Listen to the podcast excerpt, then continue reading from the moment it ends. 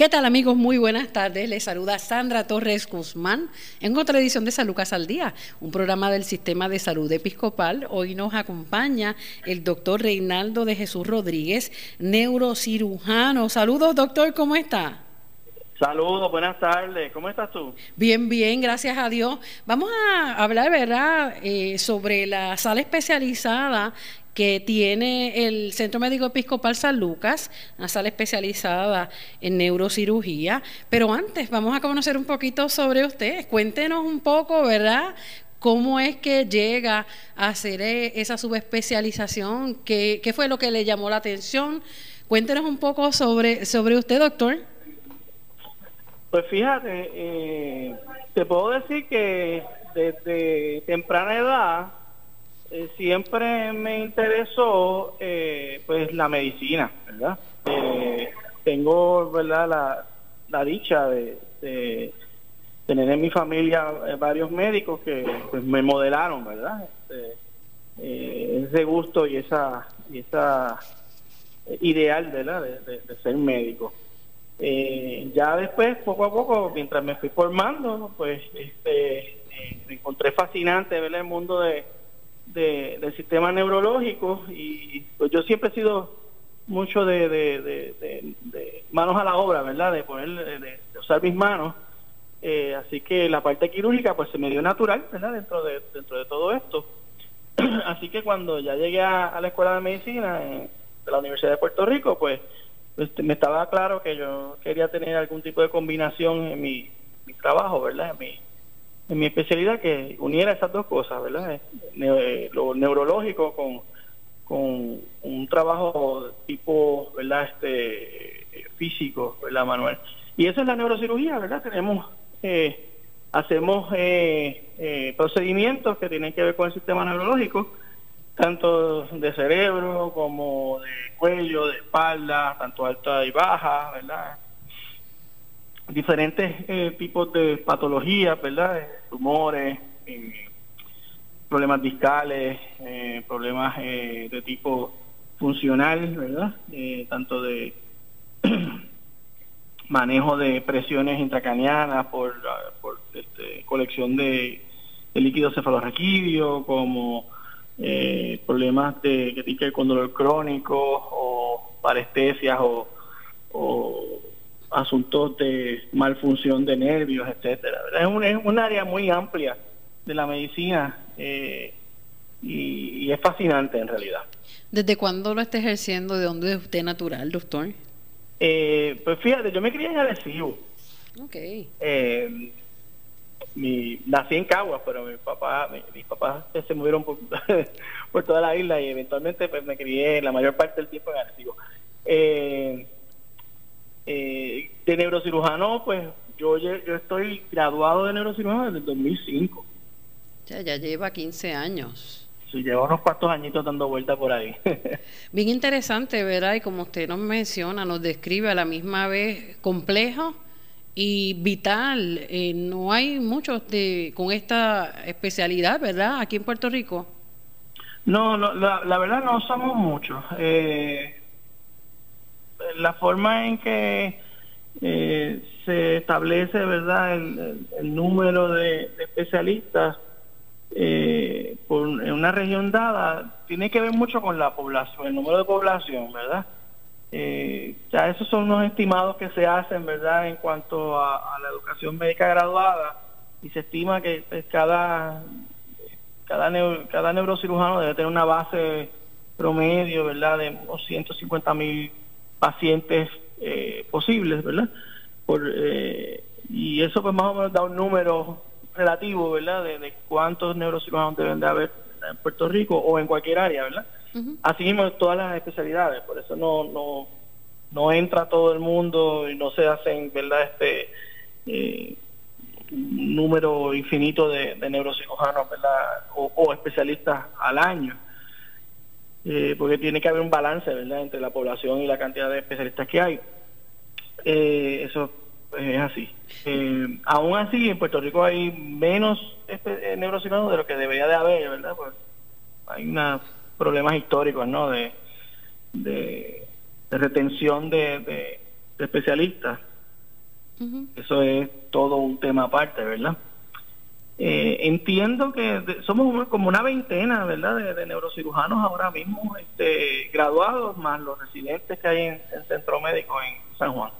Pero por lo que nos menciona, tienen las manos llenas. Le pregunto, eh, para las personas que nos están escuchando, ¿verdad? Y antes de, entrar a, los temas de manejo de la salud, ¿cómo se prepara, ¿verdad? Eh, una, una persona, un médico que quiere especializarse en neurología y luego entonces, eh, como usted, ¿verdad? Ser neurocirujano.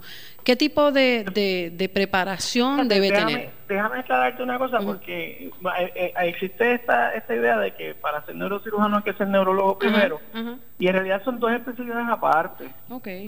Este, son son este especialidades hermanas, pero son dos especialidades aparte, o sea que son dos, dos caminos completamente diferentes.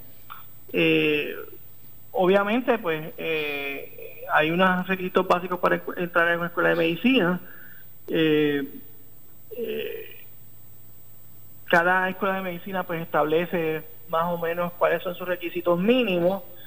Eh, casi todos los estudiantes que llegan a, la escuela de medicina tienen un bachillerato, ¿verdad?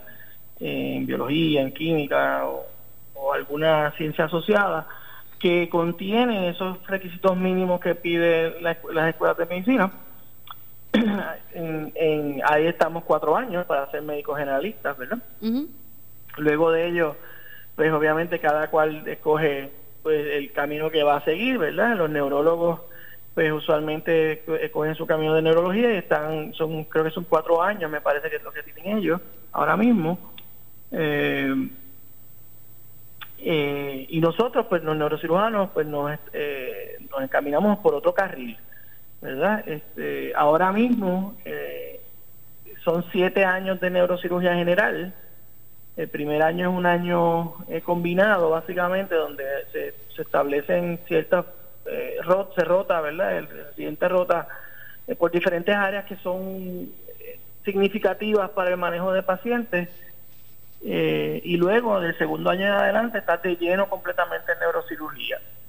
es, un, es una especialidad muy demandante en el sentido de, del tiempo que uno le, ¿verdad? le va a, adscribir, ¿verdad? Porque son siete años de la vida de esa persona, ¿verdad? Además de la intensidad de trabajo que hay, eh, como tú bien dijiste, eh, es compleja y además de compleja, pues eh, hay, hay muchas asuntos, ¿verdad? De, mucha delicadeza dentro de la especialidad de neurocirugía y somos pocos, ¿verdad? Y la, y la residencia también lo refleja, ¿verdad? Aquí en Puerto Rico se, se, acepta un solo residente por año, entiendo yo. O sea que esa persona tiene una responsabilidad enorme, ¿verdad? A la hora de, por ejemplo, estar de guardia o, estar en un hospital específico. Eh, hay mucha responsabilidad puesta en esa persona en específico. Doctor, luego de este, hacer los siete años de neurocirugía, si, si hay un interés eh, particular, por alguna razón, de, alguna área dentro de la neurocirugía, pues se hacen lo que se llaman fellowships, ¿verdad? Este, eh, sub subespecialidades, eh, donde uno está uno o dos años más. La mayoría de los que estamos aquí en Puerto Rico tenemos este, algún tipo de estudio de sub, subespecialidad. Ok, y entonces aquí en la, ¿desde cuándo está en esta zona sur? Yo llegué a Puerto Rico, eh, yo fui a, a, Oregon a hacer eh, una subespecialidad ya en, neurocirugía funcional. Me interesaba conocer más esa área. Eh, ¿Y, en qué, qué ah. conlleva esa, esa subespecialidad?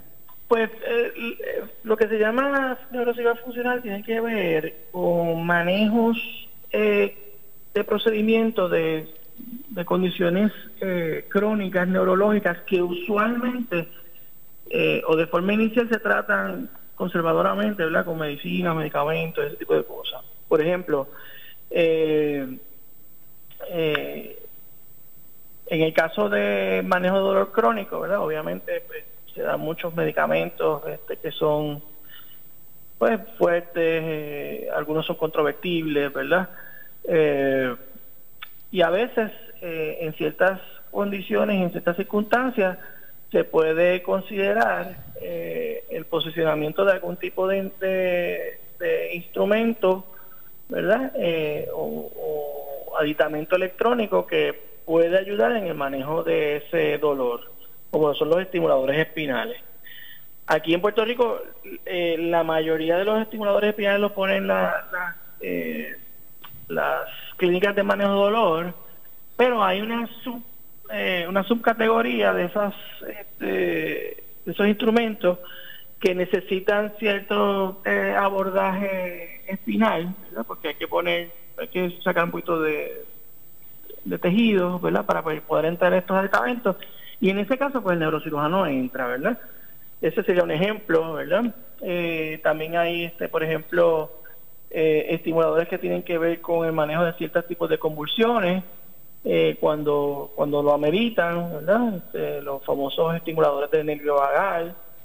Eh, están los estimuladores que tienen que ver con, con enfermedad de Parkinson, eh, etcétera. Hay, una gama de, de, condiciones que luego de ciertas, de que se eh, den ciertas circunstancias, pues se puede considerar algunos procedimientos quirúrgicos. Y, es, y ahí es donde entra el neurocirujano funcional.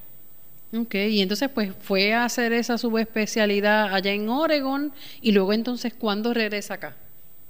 Sí, yo, yo llego acá en el 2007, 2007. Ok, y entonces pues acá en el Centro Médico Episcopal San Lucas está como parte, ¿verdad?, de integral de lo que es la sala mm, de operaciones. Esta sala de operaciones, sala especializada en neurocirugías.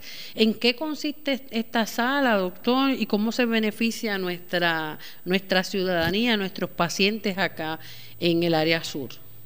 Pues mira, te voy a dar un poquito de contexto porque este proyecto es, un, es, como un neonato para nosotros, le, tenemos mucho cariño, de verdad. Este, eh, el área sur en general, pues, eh, en cuanto a, a, manejo eh, de condiciones terciarias, ¿verdad? Este, pues siempre ha quedado un poquito rezagada comparada con otras regiones en Puerto Rico, aunque aquí hemos tenido siempre puntualmente excelentes, ¿verdad? Este, especialistas eh, cuando yo llego acá, pues estamos en un periodo, ¿verdad? Un punto de transición, ¿verdad? Eh, y pues estaba haciendo cositas de neurocirugía, pero ¿verdad? limitadas, ¿verdad? Este, San Lucas me dio la oportunidad de, llegar acá y de, desarrollarme. Eh, al, al venir acá y hacer los procedimientos, pues este, fuimos eh, creciendo, ¿verdad? La comunidad de, de esa operación de, San Lucas y yo, ¿verdad? En el sentido de cómo manejar este, estos pacientes en, acá. Eh, y pues se empezaron a realizar procedimientos un poquito más eh, complejos, ¿verdad? Este, fusiones de cervicales con instrumentación, fusiones espinales, tumores eh, de cerebro, hidrocefalia, este, para, para poner chons, etcétera, ¿no? Eh, cosas que pues se habían limitado mucho, ¿verdad? En años anteriores. Y de esa manera, pues el proyecto ha ido evolucionando, ¿verdad? De, un trabajo puntual, ¿verdad? Eh, hacia un trabajo en equipo, hacia un trabajo coordinado, ¿verdad? Dentro de la comunidad de San Lucas hasta que se nos dio la oportunidad de, establecer esta sala que está dedicada solamente al manejo de pacientes neuroquirúrgicos. Ahí no se, en esta sala no se hace nada más. Eh, eh, los, los, últimos equipos que, se han adquirido por, por, el Centro Médico San Lucas, pues eh, que tienen que ver con, con neurocirugía, pues están ahí y los usamos, ¿verdad? De forma eh, activa, ¿verdad? Para darle el mejor eh, manejo a los pacientes que nos llegan, ¿verdad? Con, con condiciones eh, que son amenas al tratamiento acá. Ok, entonces aquí eh, en esta sala especializada, ¿cómo están manejando cuando, eh, ahora estamos en una situación distinta, ¿verdad? Con lo del COVID-19, ¿cómo eh, ustedes se han preparado para darle continuidad a esa labor vital que realizan? estamos hablando de unas condiciones básicamente en su mayoría, que son sumamente dolorosas, poder continuar así un ser humano eh, son condiciones que, que paralizan eh, y hasta hace que la persona también eh, deje de, trabajar, deje de producir. O sea que ustedes realizan una labor bien, bien importante. y además de que... Te voy a comentar que San Lucas ha sido, bueno, San Lucas es un baluarte, ¿verdad? En, lo que salud se refiere en el área sur y en en particular y durante todo este proceso de, del COVID eh, ha estado siempre en la cabecera de, de, todo lo que tiene que ver con el manejo adecuado, ¿verdad? Y, y, óptimo de pacientes. Este, yo no creo que la administración de San Lucas se le haya eh, olvidado nada en cuanto a estar este, eh, al pie de cañón en esta situación. Este, se ha hecho todo lo posible para, por darle servicio a todos los pacientes, ¿verdad? Eh, que lo ameriten. Y eso es encomiable, eh, tanto de la administración como, como del personal. y los médicos también. La facultad de acá es maravillosa. Eh, en particular a los pacientes neuroquirúrgicos, pues obviamente hay situaciones que no pueden esperar, ¿verdad? Que son emergencias. Eh, y siempre el hospital ha mantenido protocolos para eh, asegurarse de que haya un control, ¿verdad?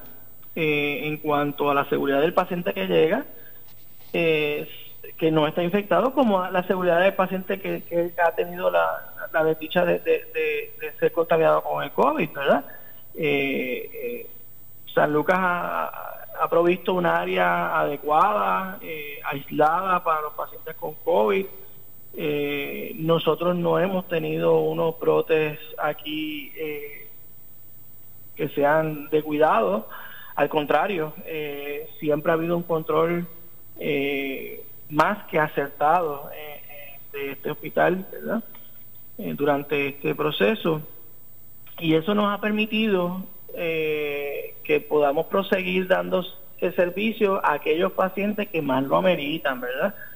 Eh, todo paciente que llegó por sala de emergencia y ha llegado por sala de emergencia eh, ha sido protegido adecuadamente, ha pasado por un proceso de discernimiento óptimo, se le ha dado calidad de servicio y hemos podido hacer procedimientos significativos y, complejos, ¿verdad? Durante todo este proceso, lo cual es algo eh, encomiable, ¿verdad? Eh, es algo que es eh, de mucho valor, ¿verdad? Para la comunidad ponceña. Doctor, en ese aspecto, ¿hubo algún tipo de, reducción en las visitas de, las personas? Eh, ¿Cómo está comportándose el paciente que necesita, verdad, de, de su servicio? Ahora ya a tres meses, un poquito más de, que llegara la pandemia aquí a Puerto Rico. Yo, yo entiendo que, que obviamente eh, se tomaron las medidas adecuadas dado el periodo en que estábamos, ¿verdad? Y eso y, y no fueron unas medidas inflexibles, sino que fueron evolucionando dado la data que, que, que íbamos adquiriendo, ¿verdad? Eh, gracias a Dios, ¿verdad? Este, el, área sur de Puerto Rico se ha comportado eh, conservadoramente en cuanto al, brote de COVID, ¿verdad? si lo comparamos con otras regiones de Puerto Rico, lo cual es fantástico para los pacientes nuestros, ¿verdad? Este, no, se está exponiendo a, a tanto, ¿verdad?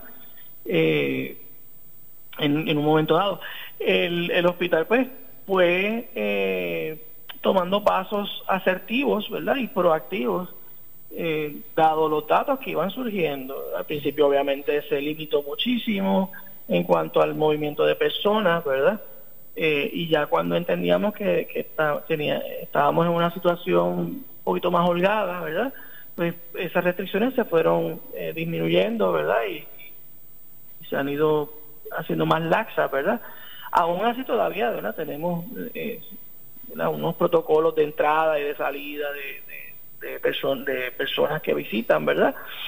Pero entiendo que, que estamos en un punto en el hospital donde podemos dar un servicio óptimo prácticamente a, máxima intensidad sin tener ningún peligro de inminente, ¿verdad? De, un brote fuera de control, ¿verdad? Este, eh, lo cual es lo que el punto donde debemos de estar en todos los hospitales y este hospital lo ha logrado eh, en tiempo récord. En cuanto a las oficinas se refieren, ¿verdad? Individuales, pues cada, cada facultativo de, San Lucas ha sido muy proactivo y, muy eh, eficaz, ¿verdad? En, mantener eh, en sus áreas, sus clínicas, sus oficinas, trabajando cuando era posible trabajar, ¿verdad? Y llevando al mismo tiempo altos estándares, ¿verdad? De, de, de protección eh, en contra de, infecciones eh, virales como la del COVID. para, para que la persona pueda acceder a, los servicios que ustedes brindan, ¿qué tiene que hacer? Bueno, usualmente los servicios de especialistas son son, son servicios de consultoría, ¿verdad? eso, es, eso es la eso es lo clásico, ¿no? Las puertas de, la de una oficina están abiertas para todo el mundo. Eh, pero usualmente los pacientes llevan, llegan eh, eh, por consultoría, ¿no? Un médico primario pues tiene una algún tipo de pregunta, necesidad, ¿verdad? o entiende que uno de sus pacientes pues necesita, ¿verdad? Este, un servicio neuroquirúrgico y nos consulta el, caso. obviamente, dada la, el contexto de de salud en Puerto Rico, pues que es muy complejo, extremadamente complejo. Eh, pues cada paciente pues tiene unas realidades con las cuales lidiar, ¿verdad? Eh, a lo que se refiere eh, a planes médicos, ¿verdad? Y cada plan médico pues tiene unos ciertos protocolos y, y, asuntos administrativos que se tienen que llevar a cabo, ¿verdad? Para que todo, todo estas eh, sistema, ¿verdad?, funcione. Eh, pero una vez todo esa todo ese asunto burocrático lo, lo, saltamos, ¿verdad? Pues y lo llevamos a cabo como para que no, no nos interrumpa, pues el servicio fluye eh, de forma inmediata, ¿verdad? Eh, cada paciente sabrá qué cosas tiene que pedirle, ¿verdad?, a su plan médico y son bienvenidos, ¿verdad?, en la oficina eh, en cuanto lo podamos ayudar y en cómo lo podamos ayudar, pues así lo haremos. Bueno, doctor, vamos a hacer una pausa aquí en San Lucas al Día, eh, un programa del Sistema de Salud Episcopal. Hoy estamos dialogando con el neurocirujano Reinaldo de Jesús Rodríguez. A la pausa, en breve continuamos.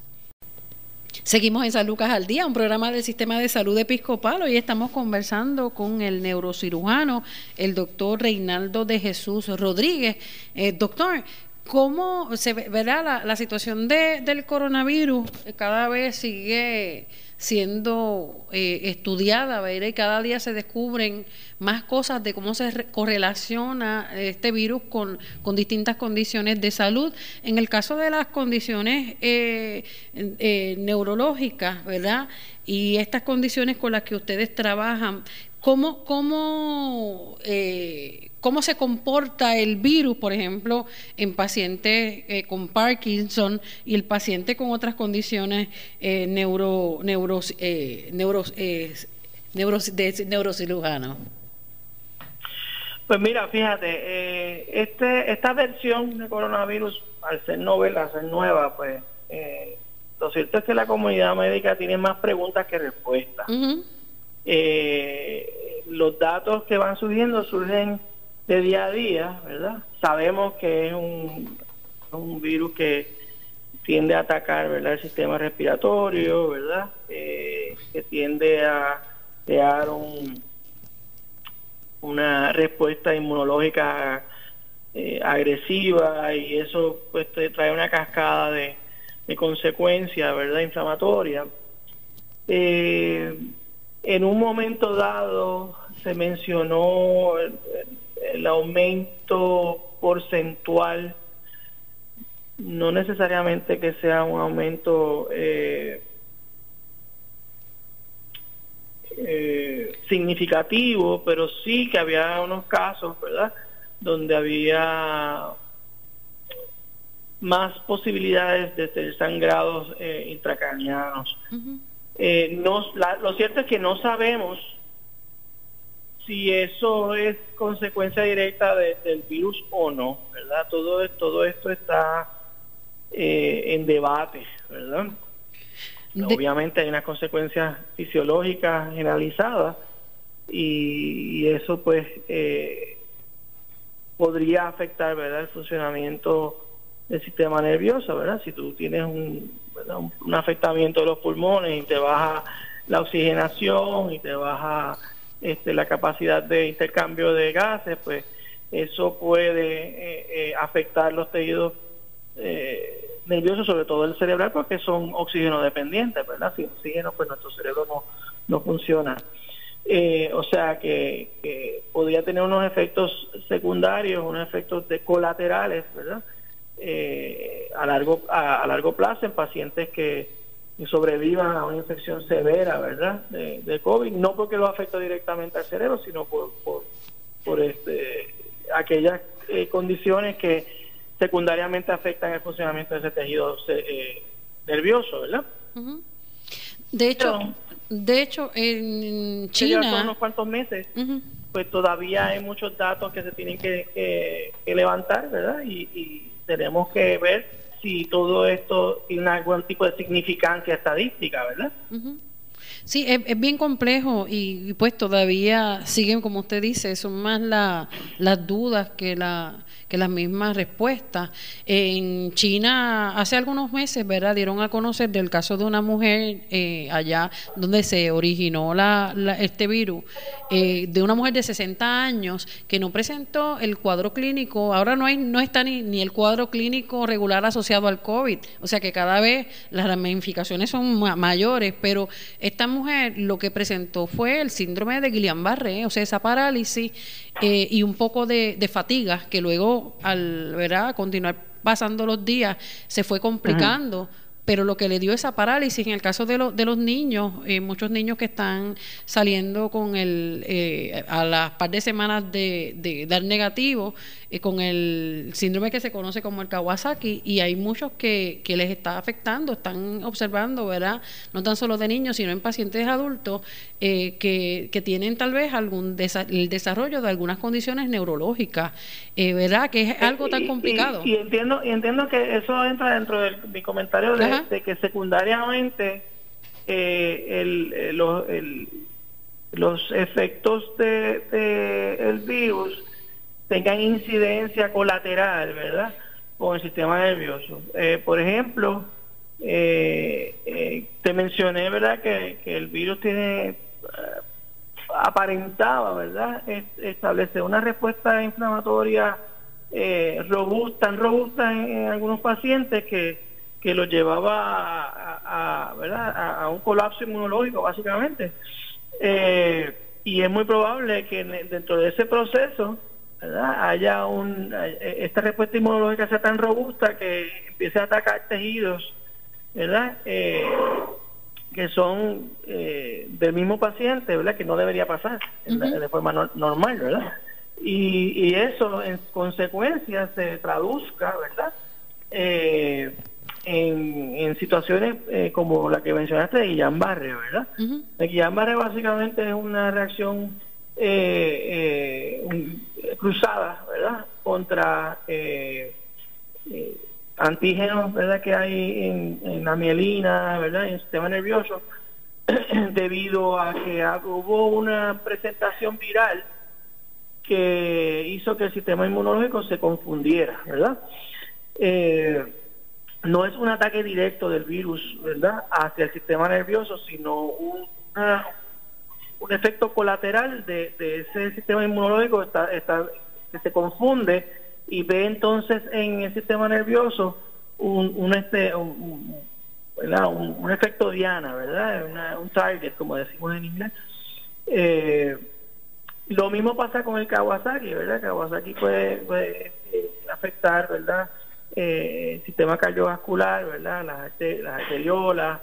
Eh, y a su vez, ¿verdad?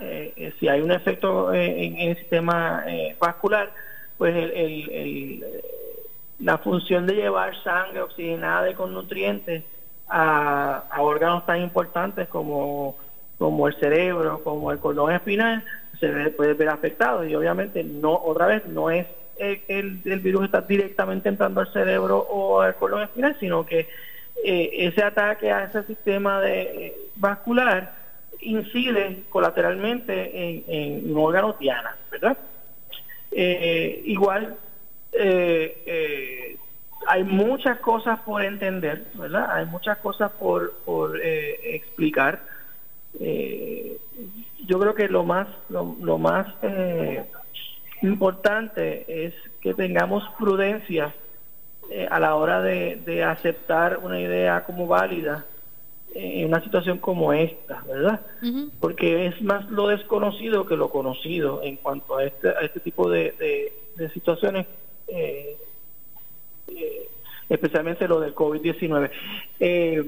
lo digo porque y la mayoría de los pacientes eh, eh, eh, datos o, comentarios que encuentran en las redes y, y, yo no dudo de la buena intención, ¿verdad? Muchas muchas personas tienen muy buena intención, tanto al leerlo como al, a veces al, ponerlo, ¿verdad? A exposición pública en las redes sociales. Yo quisiera creer, ¿verdad?, que la mayoría de las personas no hacen esto con malicia, ¿verdad? No hacen más, esto más por desesperación.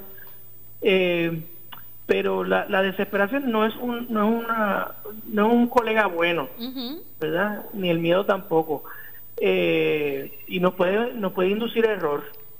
Así que eh, lo más importante es tratar de, encontrar, ¿verdad? Los patrones, los datos adecuados que, que sean este eh, significativos estadísticamente y que los mismos datos nos den las respuestas, ¿no? Eh, hacia donde nos lleve la ciencia, así nos, lleva, nos las respuestas, ¿no? Eh, yo estoy seguro que, esto es un proceso que, vamos a poder entender mejor, que vamos a, poder eh, sobrellevar y que eventualmente se va a poder controlar. Pero no es, el miedo no va a ser eh, ni la desesperación tampoco van a ser eh, los causales de, ese control, sino eh, la investigación y, y, el, y la buena ciencia, ¿verdad? El buen hacer en la ciencia. Eso sí. Así es. Doctor, hablando un poco más, ¿verdad?, sobre los procedimientos que ustedes realizan en esta sala verdad especializada de neurocirugía eh, nos menciona verdad eh, la condición del, del carpal tunnel eh, cuán común y cómo se va desarrollando esta condición y quiénes más la padecen. Uf, es, es, bastante común. La, la, padecemos todos que lo que tenemos este algún tipo de trabajo intensivo manual verdad secretarias, maestras, eh, trabajadores de la construcción, eh, todo aquel que tenga un uso eh, continuo y repetitivo de las manos está a riesgo, ¿verdad?, de, tener problemas de, del túnel carpal, ¿verdad? la mayoría de los pacientes usualmente nos van a traer su preocupación de que por las noches, ¿verdad? Se le empiezan a dormir las manos, tienen que estar agitando las manos en la noche, que son básicamente los, los, el dedo pulgar y el dedo índice, ¿verdad? Y el corazón, los que se le duermen, ¿verdad? Eh, secundariamente, algunos cuando se avanzan se le dicen que pues no sienten bien las cosas y, se les caen, no, no tanto porque pierdan eh, fuerza, sino porque la sensación los traiciona, ¿verdad? No, no, no sienten bien las cosas eh, y no las pueden manejar con tanta destreza, ¿verdad? eh, usualmente, la mayoría de los pacientes que tienen eh, eh, síndrome de túnel carpal, pues deberían de, de poder mejorar, ¿verdad? con, tratamiento conservador, ¿verdad? Este, hay diferentes cosas, ¿verdad? Medicamentos para baja inflamación, eh, hay muñequeras, ¿verdad? Para evitar eh, movilidad, ¿verdad? En el área de la, de la muñeca eh, por ciertas horas del día, cosa de que no se lastime tanto el nervio mediano, ¿verdad? Que es el nervio que se afecta en esta condición. Eh, también pues, hay cosas proactivas, ¿verdad? No podemos estar, ¿verdad? Si tenemos muchos problemas con, con el área del túnel carpal, pues no debemos estar utilizando joyería que, que lastime esa área, ¿verdad? Relojes muy apretados, eh, pulseras eh, muy gruesas, ¿verdad? O burdas, eh, cosas que, eventualmente cuando uno pues, repose la, la mano, ¿verdad? Pues lastimen el área del, de, la muñeca. bajar de peso, eh, es también algo que, que se le recomienda a los pacientes, eh, porque el área del túnel carpal, ¿verdad? Eh, básicamente lo que tiene pues son los tendones de los dedos, de, los tendones de los músculos que tienen que ver con la flexión de los dedos, ¿verdad? el nervio mediano y grasa, ¿verdad? si podemos bajar por lo menos un porcentaje de grasa, probablemente bajará un poco la presión dentro del, túnel carpal y eso ayuda en algo, ¿no? Eh, y eventualmente sin nada de lo que se, realiza conservadoramente, más aquellas cosas que son más de tratamiento como medicamentos y también inyecciones, ¿verdad? Bloqueos locales, regionales eh, que ayuden a bajar la inflamación no funciona, pues entonces cirugía, claro. Y la, la, para llegar a la cirugía, ¿verdad? Le pregunto, cuando la persona eh, por alguna razón no, no se atiende ni a tiempo, simplemente no se atiende esta condición, ¿qué efectos, verdad? Y cómo, cómo se complica? ¿Hasta dónde puede llegar una, una condición de túnel carpal no atendida? Pues mira, el síndrome de túnel tiene tres estadios, ¿verdad? Leve, moderado y severo. Pues leve es algo que de vez en cuando, ¿verdad? Este, eh, que no, no produce eh, o no debería producir eh, problemas funcionales, ¿verdad? En cuanto a, a, cómo se manejan las manos, ¿no? y que responde muy bien, ¿verdad? A, tratamiento conservador, ¿verdad? Moderado, pues ya es algo más continuo, ¿verdad? la intensidad de la del, de, del adormecimiento es mayor, eh, ya tenemos pues más parestesia, que son sensaciones extrañas, ¿no? Eh, que no son las, adecuadas, ni las normales. Sentir hormigueos, este, eh, calores, quemazones, ese tipo de cosas. Son pacientes que probablemente van a dar positivo en un estudio de, de, conducción nerviosa, ¿verdad? Porque hay un, área donde se restringe, ¿verdad? La, la, el, funcionamiento del nervio por, por la compresión, ¿no? Eh, y son pacientes que probablemente, además de lo conservador, pues a esos pacientes se les va a tener que dar medicamentos y se va a tener que eh, considerar, ¿verdad?, la posibilidad de, un bloqueo regional, eh, que es usualmente los compañeros de la clínica de manejo de dolor, pues, que tenemos acá, pues, ayudan muchísimo en ello.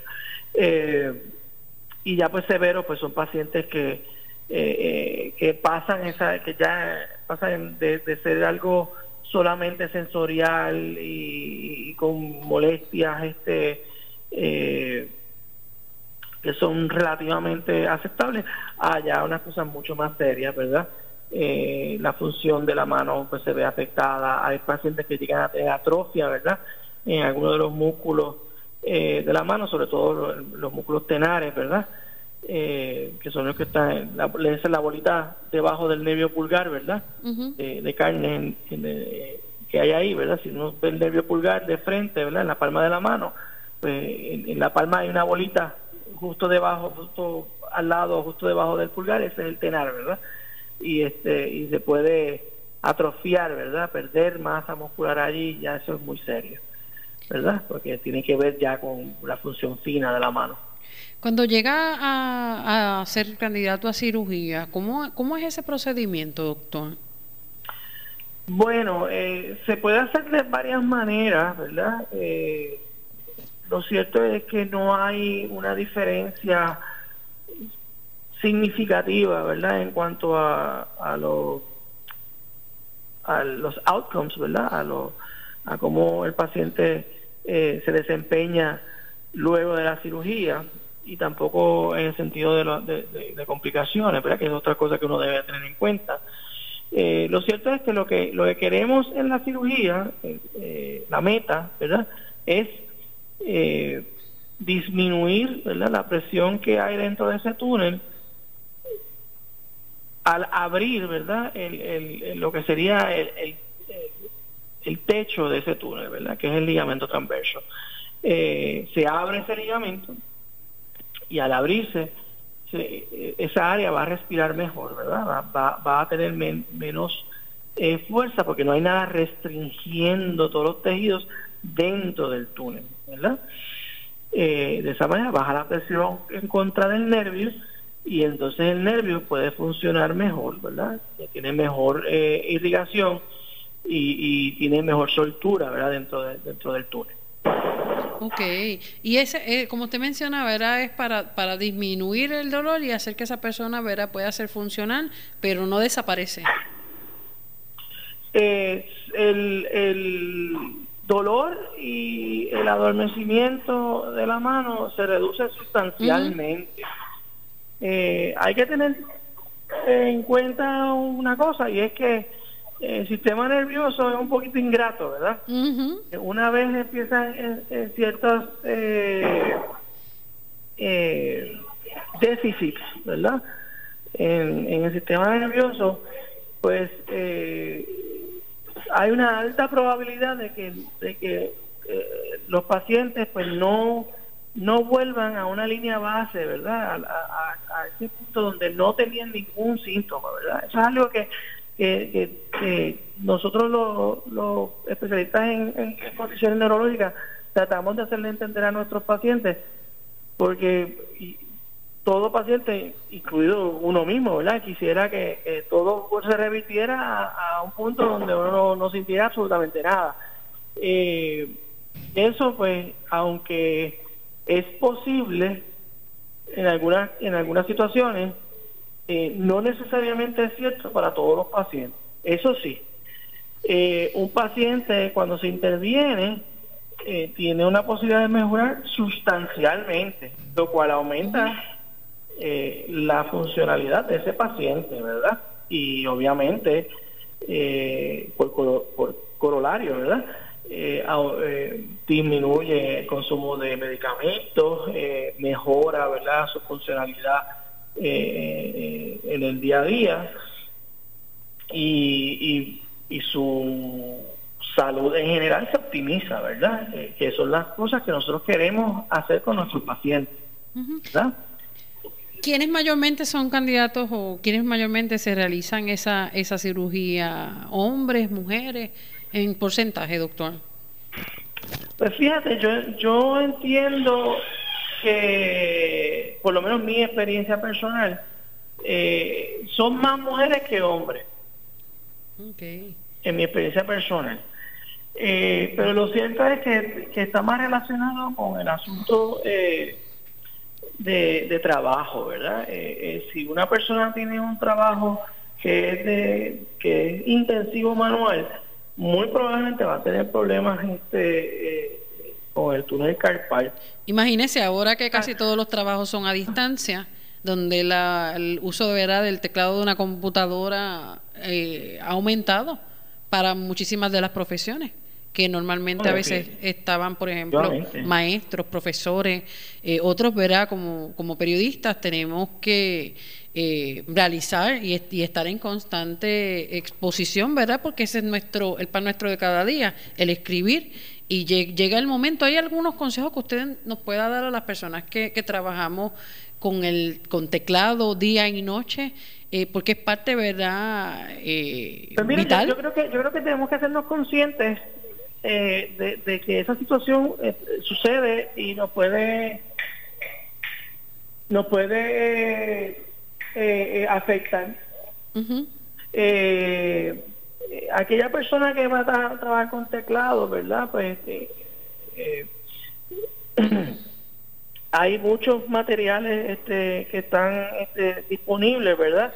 Yo no, voy a decir marca ni nada por decirlo, ¿verdad? Pero eh, eh, están ahí, ¿verdad? Para proteger, para proteger, ¿verdad? las manos a la persona que está utilizando la computadora, ¿verdad? Eh, estas este, almohadillas que sean eh, bastante gruesas, los famosos pads, ¿verdad? Hay teclados, ¿verdad? Que son más ergonómicos, ¿verdad? que, nos ayudan, ¿verdad? A manejar la computadora sin necesidad de, estar hiperextendiendo tanto la mano, ¿verdad? Eh, los mismos escritorios, ¿verdad? Eh, que las superficies no sean tan, eh, tan rígidas o, que tengan unas, unas esquinas tan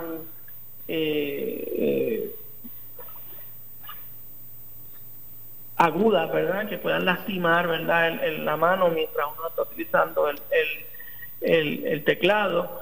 Eh, un buen apoyo al brazo, ¿verdad? Cuando uno está trabajando, eh, que uno, que, el, cuerpo quede en unas posiciones más neutras, ¿verdad? Eh, el, brazo, los brazos sobre todo. hay ciertas técnicas que nos van a ayudar a,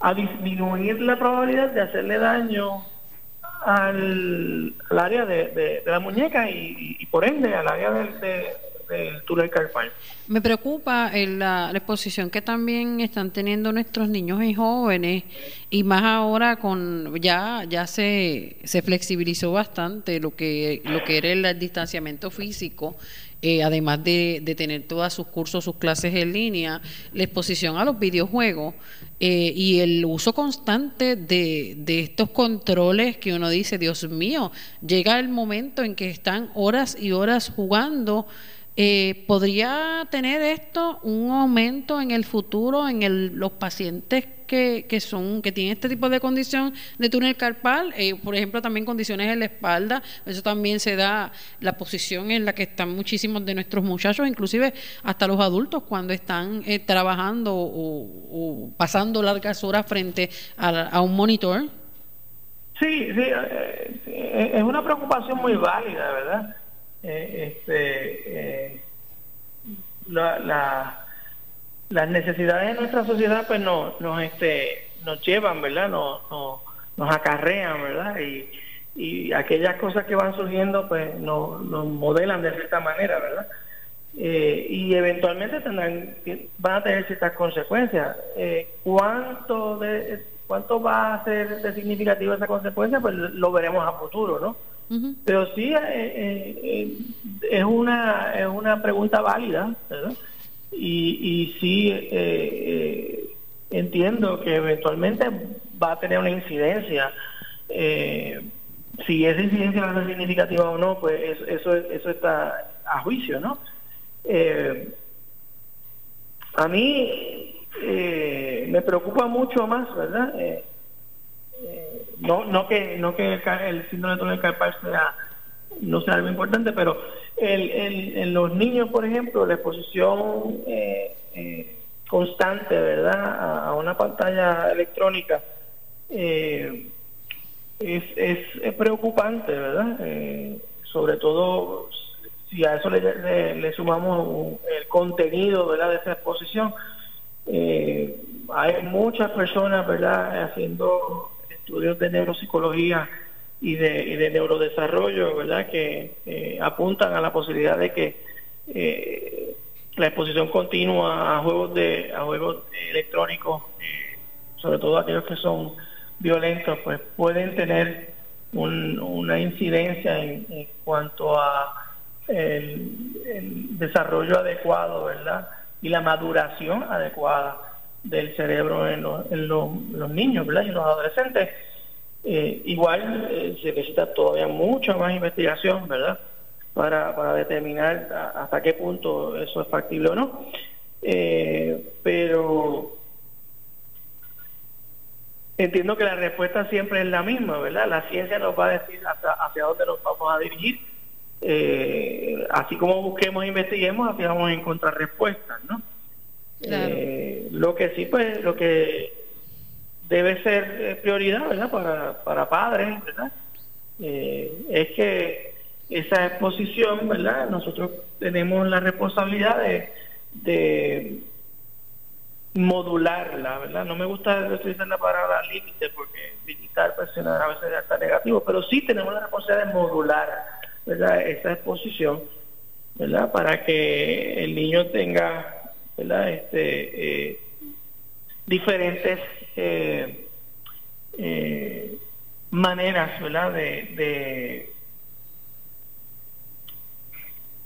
de, poder interactuar ¿verdad? Con, con, el, con su ambiente y que esa, esa interacción no sea no se limite nada más que a, a, ¿verdad? a tablets y juegos y, videojuegos ¿verdad? Eh, que estén disponibles la vida moderna a veces no, nos lleva A, que nos haga un poquito más fácil, ¿verdad? Que, eh, que tal vez que el muchachito esté con el tablet con el iPhone, ¿verdad? Pero los responsables últimamente somos los, adultos, ¿no? este y, me gustaría hacer, ¿verdad? Ese, esa eh, distinción, ¿verdad? De que los niños los niños serán en el futuro lo que nosotros pongamos en ellos no como padres. Eh, y a eso a ese llamado pues, pues me gustaría eh, eh, sumarme no podemos podemos hacer mejores puertorriqueños si le damos si los modulamos ahora no como niños de forma positiva claro Así es. Bueno, pues agradecemos su tiempo, doctor Reinaldo de Jesús, neurocirujano. Muchas bendiciones. Un número de teléfono donde puedan contactarlo. Sí, eh, me pueden contactar a través del cuadro del Hospital San Lucas. 844-2080. Correcto. Y entonces el teléfono de mi oficina es el 787-840-8174. 840-8174. De verdad que, que, gracias por su tiempo, doctor. Muchas bendiciones. Un, privilegio dialogar con usted. Buenas tardes.